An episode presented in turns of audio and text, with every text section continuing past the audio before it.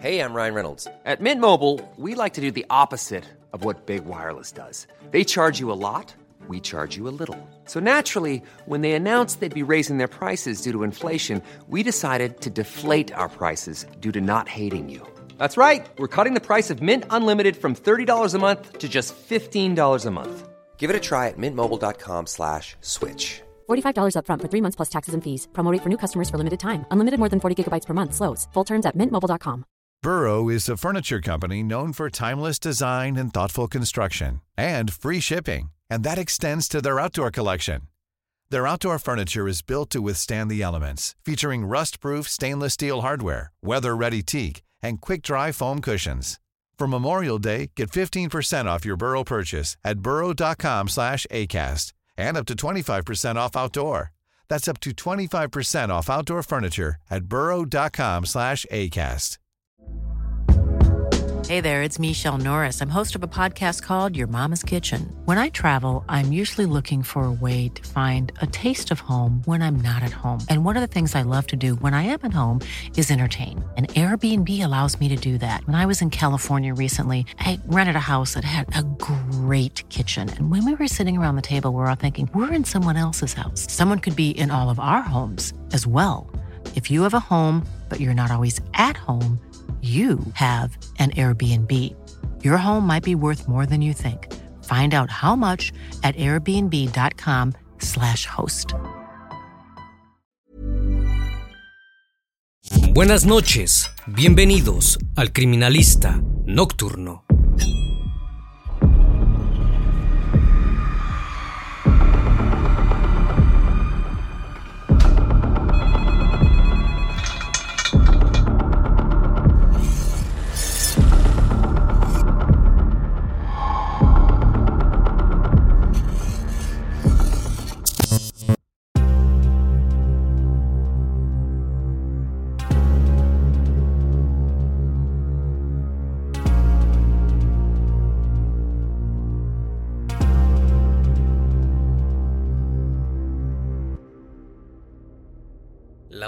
Del sábado 18 de marzo de 2017 empezó como cualquier otra en la colonia El Sol, en Nezahualcóyotl. Los vecinos salieron a las calles a realizar las típicas tareas del fin de semana. Algunos aprovecharon para realizar las compras, otros se dirigieron a sus trabajos y algunos incluso fueron de paseo. Sin embargo, la paz de la comunidad fue interrumpida un señor que se encontraba caminando por la intersección de las calles Bordo de Sochiaca y Virgen del Camino vio algo sobre el terreno baldío que le llamó sumamente la atención. En el piso, entre restos de materiales de construcción, había un pequeño cuerpo.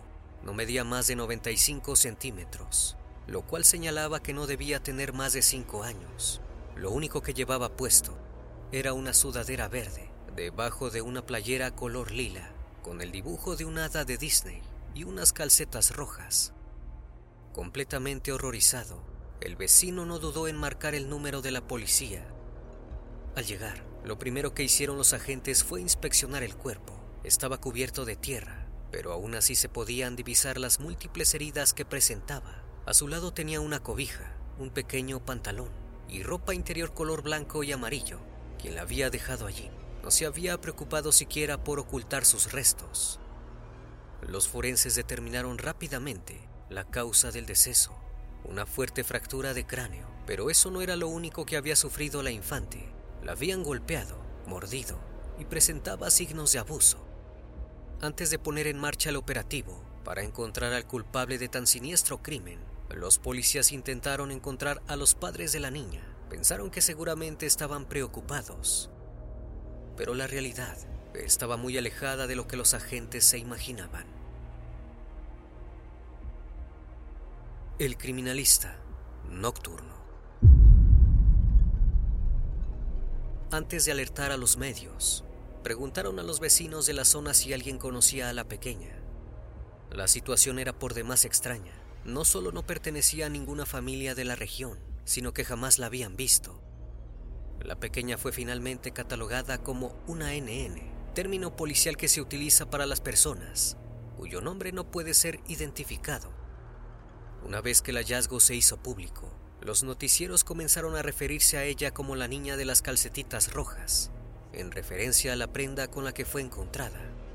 Esa era la única imagen que se mostraba en televisión, sus piernas desparramadas en el piso, con el resto del cuerpo cubierto de tierra.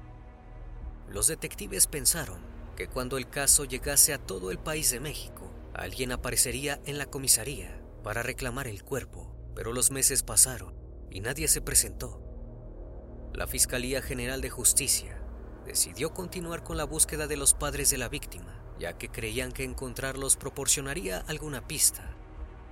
Luego de entrevistar a todas las personas que vivían en el perímetro donde fue hallada, comenzaron a sospechar que podía tratarse de una niña cuya familia vivía en la calle y sus padres no tenían forma de enterarse de la noticia. Los agentes a cargo del caso conversaron con todas las personas en situación de calle, pero la situación continuó igual. Nadie conocía a la pequeña. Pasados los nueve meses, la fiscalía aceptó que era hora de enterrar el cuerpo. La niña de las calcetas rojas fue enviada a una fosa común en el Parque Memorial de Naucalpan de Juárez, en la Ciudad de México. Para ese entonces, ya era conocida como un alma pura, algo así como un ángel. Decidieron enterrarla bajo el nombre provisional de Angelita. Las autoridades consideraron que no había nada más que hacer al respecto. A nadie parecía importarle la pequeña, como para llevar a cabo una investigación más extensa sobre el crimen. Cerraron el caso y lo archivaron en lo más profundo de sus oficinas. Por suerte, llegaría alguien que cambiaría todo. Una activista nombrada Frida Guerrera, cuyo nombre real es Verónica Villalbazo, había seguido el caso muy de cerca durante los últimos meses la mujer se dedicaba a pelear por los derechos de las mujeres y su principal trabajo había sido en cuestiones de violencia doméstica. Indignada ante el accionar de las autoridades, que debía tomar cartas en el asunto para que la pequeña pudiese descansar en paz, decenas de colectivos feministas se sumaron a sus reclamos. Lo primero que hicieron fue pedir a los medios de comunicación que se refirieran al caso por lo que era un feminicidio se había cometido abuso íntimo contra una pequeña y era terrible que esta información se estuviese ocultando. Lo segundo que demandaron fue que el caso se reabriera y se intentara localizar a familiares de la niña y a las personas que habían atentado contra su vida. Una forense llamada Alejandra Arce, que trabajó con casos de violencia de género, se acercó a Frida con una propuesta. Quería realizar un dibujo que recrease cómo se habría visto la niña con vida Estaban seguras de que si el mismo llegaba a los medios, darían con alguien que la conociera. La imagen de las calcetas rojas no había sido suficiente. Tanto Frida como Alejandra se comunicaron con los médicos que habían realizado los peritajes y juntas llevaron a cabo el trazo.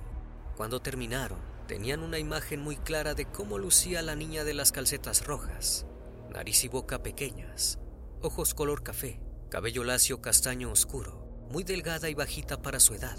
También parecía tener rasgos pertenecientes a pueblos originarios. La fotografía del retrato inundó las portadas de los periódicos y apareció en todos los canales de televisión.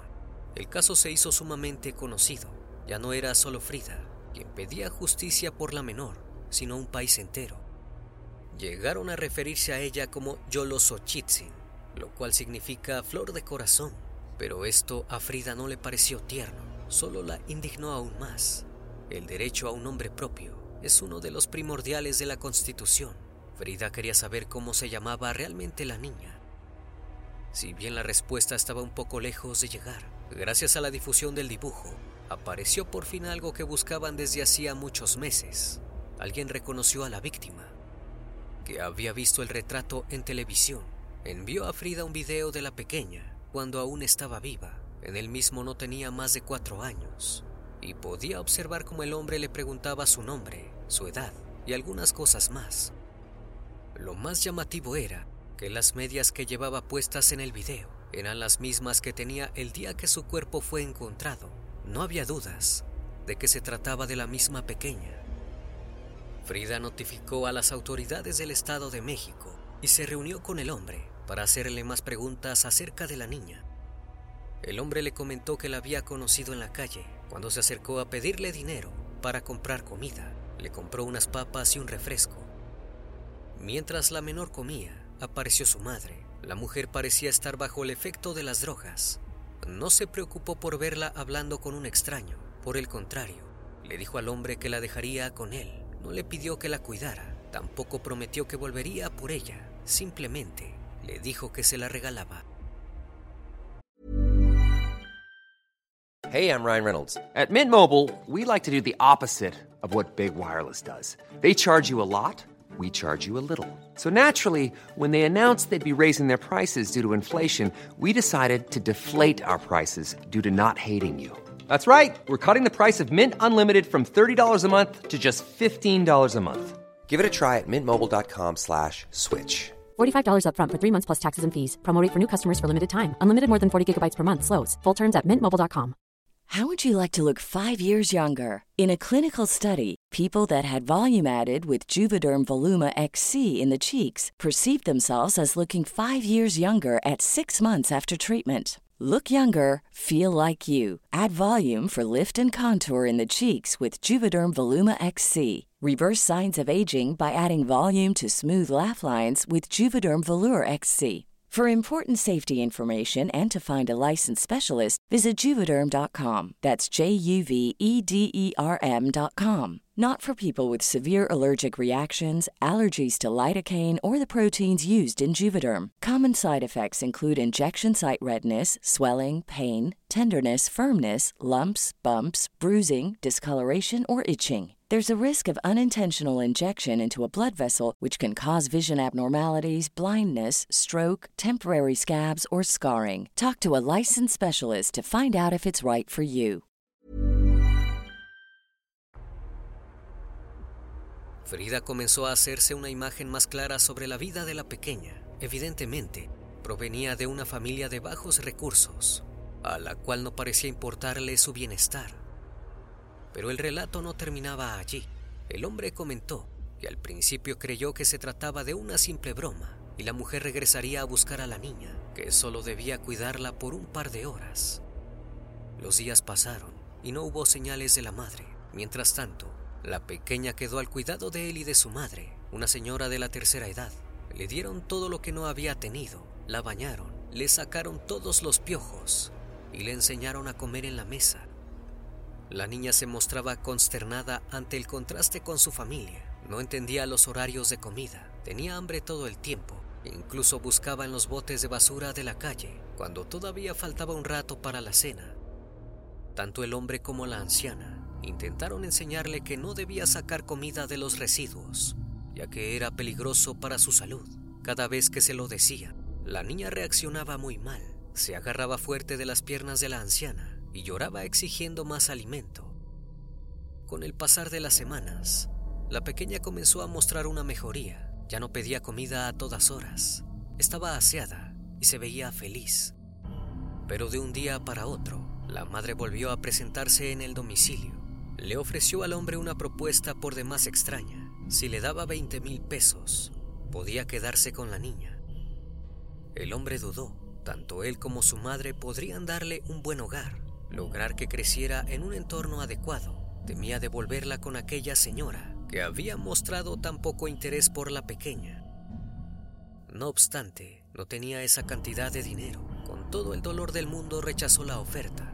La mujer se enojó, le dijo que jamás volvería a ver a la niña, y así fue, hasta que el hombre reconoció el retrato en televisión. Con los datos aportados por aquel ciudadano, Frida podría emprender realmente una investigación, pero el dato más importante aún estaba por llegar. El 16 de noviembre de 2017, una mujer llamada Marina Medina se puso en contacto con Frida. Aseguraba ser la tía de la difunta. Le comentó que llevaba meses buscando a su sobrina, pensando que estaba desaparecida. Su hermana no le quería decir dónde estaba. Luego de confirmar que la historia era real, tanto Frida como el resto de los activistas estallaron en cólera. No entendían cómo la fiscalía jamás había realizado una prueba de ADN para contactarse con algún familiar de la pequeña, si bien su madre no había estado interesada en encontrarla. Claramente, había otras personas que sí. Por su parte, Las autoridades aseguraron que jamás dejaron de buscar a la familia. Pero tanto la tía como la abuela de la pequeña estaban indignadas. Decían que el caso no se había difundido lo suficiente. De haberse enterado antes, hubiesen brindado información y los culpables del crimen ya estarían tras las rejas. Todo el enojo que tenían para con las autoridades derivó en una profunda confianza en Frida. Le contaron todo acerca de la infancia de la niña de las calcetas rojas. Su nombre real era Guadalupe Medina Pichardo, aunque la apodaban Lupita. Desde el primer momento su vida había sido complicada. Nació el 16 de enero de 2013 en Nezahualcóyotl, México. Quien la trajo al mundo fue una partera que se dedicaba a atender mujeres de bajos recursos. Jamás la llevaron a un hospital, ni tuvo certificado de nacimiento. A ojos de la justicia, era como si no existiese. Su madre Yadira Medina Pichardo tenía 32 años cuando dio a luz. También contaba con tres hijos de relaciones anteriores. Yadira tenía una fuerte adicción a las drogas, por lo cual jamás le prestó atención a ninguno de sus niños. Se criaron en un entorno repleto de peligros, suciedad y desorden. En algunas ocasiones, Yadira fue descubierta robando y terminó en la cárcel. Los pequeños pasaron varias semanas completamente solos. El resto de la familia intentaba contactarse con ella, querían ayudarla a criarlos. Ella siempre se negó. A los pocos meses de haber nacido Lupita, Yadira comenzó una relación con Pablo Rodríguez Escamilla, un hombre de 31 años. La convivencia era terrible. El sujeto abusaba constantemente de la hija más grande de Yadira, que tenía tan solo 14 años en ese entonces.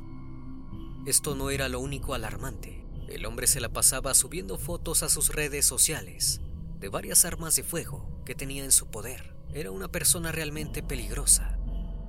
Alarmados por esta situación, la abuela y los tíos de Lupita intentaron comunicarse con Yadira nuevamente para ayudarla. La mujer dijo que no quería que se acercaran a ellos, pero que sí le venía bien algo de dinero.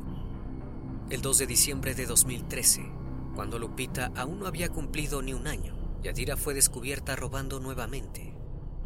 Antes de ir a la cárcel, Yadira dejó a Lupita con otra familia de bajos recursos, a los cuales nadie conocía. A las pocas semanas sus tías lograron dar con su paradero. Tristemente, la nueva familia de Lupita Tampoco se había encargado bien de ella.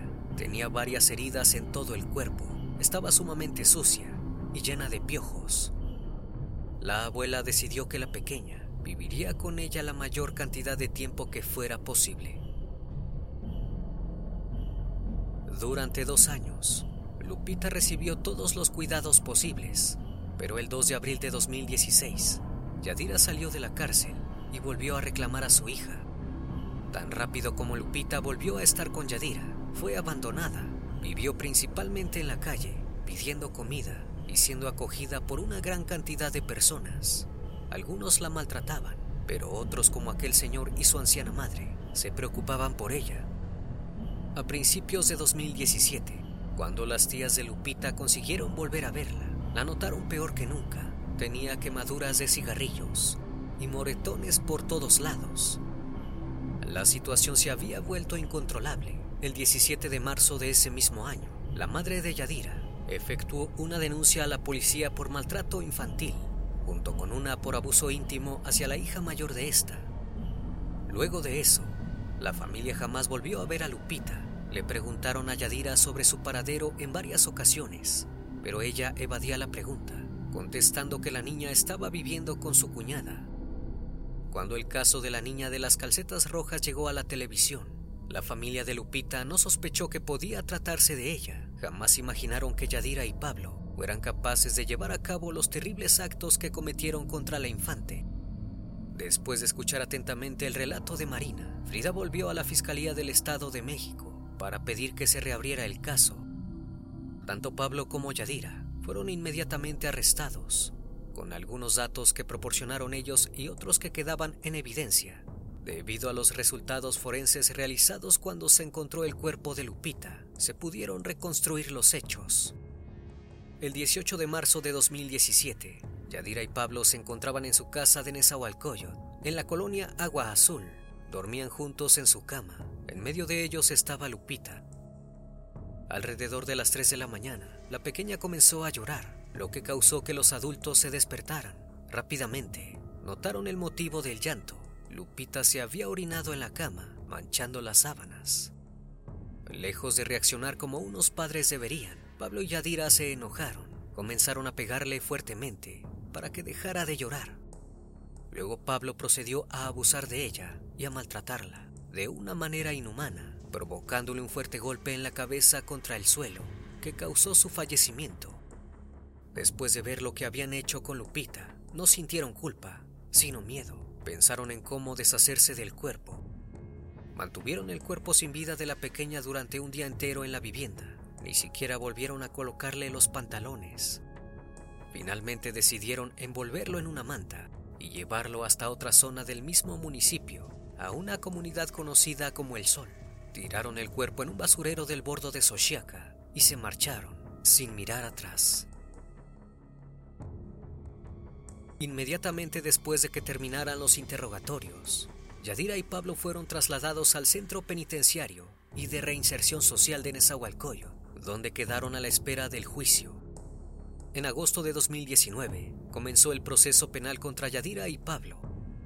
La primera en ser ingresada al tribunal fue la mujer, que cuando caminaba hacia el estrado notó la presencia de todos sus familiares, que la observaban con desaprobación.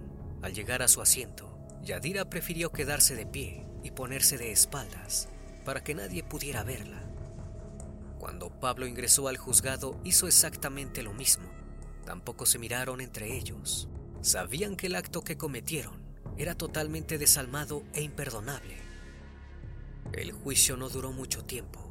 El miércoles 4 de septiembre de ese mismo año, el juez César Menchaca consideró que no había duda acerca de que Yadira y Pablo habían maltratado físicamente a Lupita para luego privarla de la vida. También señaló que Pablo había abusado tanto de la niña como de la hija mayor de Yadira. Ambos fueron condenados a 88 años de cárcel por el crimen. También se les ordenó pagar una multa de 449 mil pesos mexicanos. Pero eso no fue todo. Frida había solicitado al Sistema Nacional para el Desarrollo Integral de la Familia que brindara apoyo para que los tres hermanos de Lupita pudiesen terminar sus estudios secundarios y terciarios. A la sentencia inicial se sumó el pago de 165 mil pesos para reparación de daños hacia los menores. La defensa dijo que apelaría, debido a que según el abogado, tanto Yadira como Pablo habían sido obligados a confesar. No obstante, el pedido no prosperó. Lupita estaba cada vez más cerca de poder descansar en paz. A pesar de que la balanza se había inclinado para el lado de la justicia, todavía faltaba la parte más importante. Lupita debía dejar de ser llamada públicamente la niña de las calcetas rojas y obtener el derecho primordial de toda persona, un nombre. El magistrado ordenó la inscripción post-mortem de la niña en el registro civil para que en su tumba figurase como Guadalupe Medina Pichardo. Luego del veredicto, los familiares de Lupita se abrazaron y estallaron en lágrimas. En la primera entrevista que Marina dio luego del juicio, expresó su dolor al ver que su hermana no había cuidado de la pequeña. También agradeció a las autoridades y especialmente a Frida por hacer justicia. Si bien se mostró conforme con el veredicto, recalcó que nada le devolvería la vida a Lupita. Frida también habló públicamente, subió un video a sus redes sociales donde platicaba sobre lo mucho que había costado descubrir la identidad de la niña y pedía que por favor los medios dejaran de referirse a ella como calcetitas rojas. Llamarla por su nombre era tanto un tributo como una muestra del triunfo de la justicia. Planning for your next trip? Elevate your travel style with Quince. Quince has all the jet setting essentials you'll want for your next getaway, like European linen premium luggage options, buttery soft Italian leather bags, and so much more. And is all priced at 50 to 80% less than similar brands. Plus, Quince only works with factories that use safe and ethical manufacturing practices. Pack your bags with high-quality essentials you'll be wearing for vacations to come with Quince. Go to quince.com/pack for free shipping and 365-day returns. Planning for your next trip?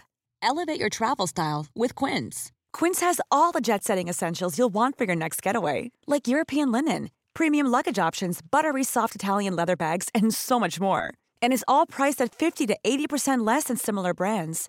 Plus, Quince only works with factories that use safe and ethical manufacturing practices. Pack your bags with high-quality essentials you'll be wearing for vacations to come with Quince. Go to quince.com/pack for free shipping and 365-day returns.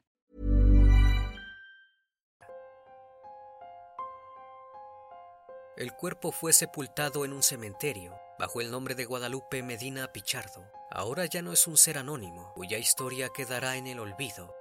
Ya no la recordarán por las calcetas que llevaba puestas el día que le quitaron la vida, sino por la lucha que tanto su familia como los activistas llevaron a cabo para que se le reconociera. Su crimen sería para tomar más conciencia sobre los derechos de los niños y velar por su protección. La historia de Guadalupe Medina Pichardo no debe volver a repetirse. El 9 de noviembre de 2022, un niño de tan solo 5 años de edad, llamado Carlos Antonio, fue reportado como desaparecido en el municipio de Chimalhuacán.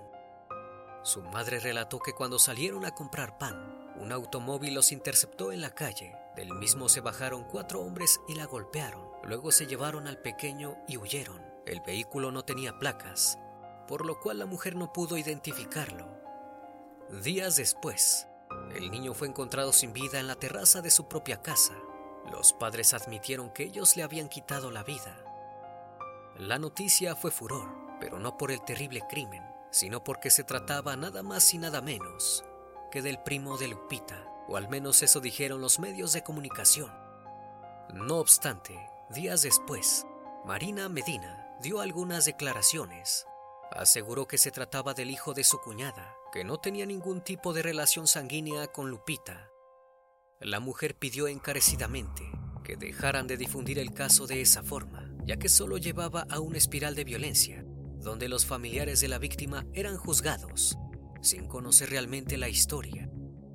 Los casos como los de Lupita y Carlos Antonio deben ser relacionados, pero no por parentesco, sino para tomar conciencia acerca de cómo se cuida a los niños, las personas más frágiles y que más ayuda necesitan. Ningún niño merece pasar por hechos como este. Por el contrario, deben llevar un entorno saludable para que su estructura emocional y personal no vuelva a repetir patrones de conducta violentos y podamos de alguna forma evitar esta clase de crímenes.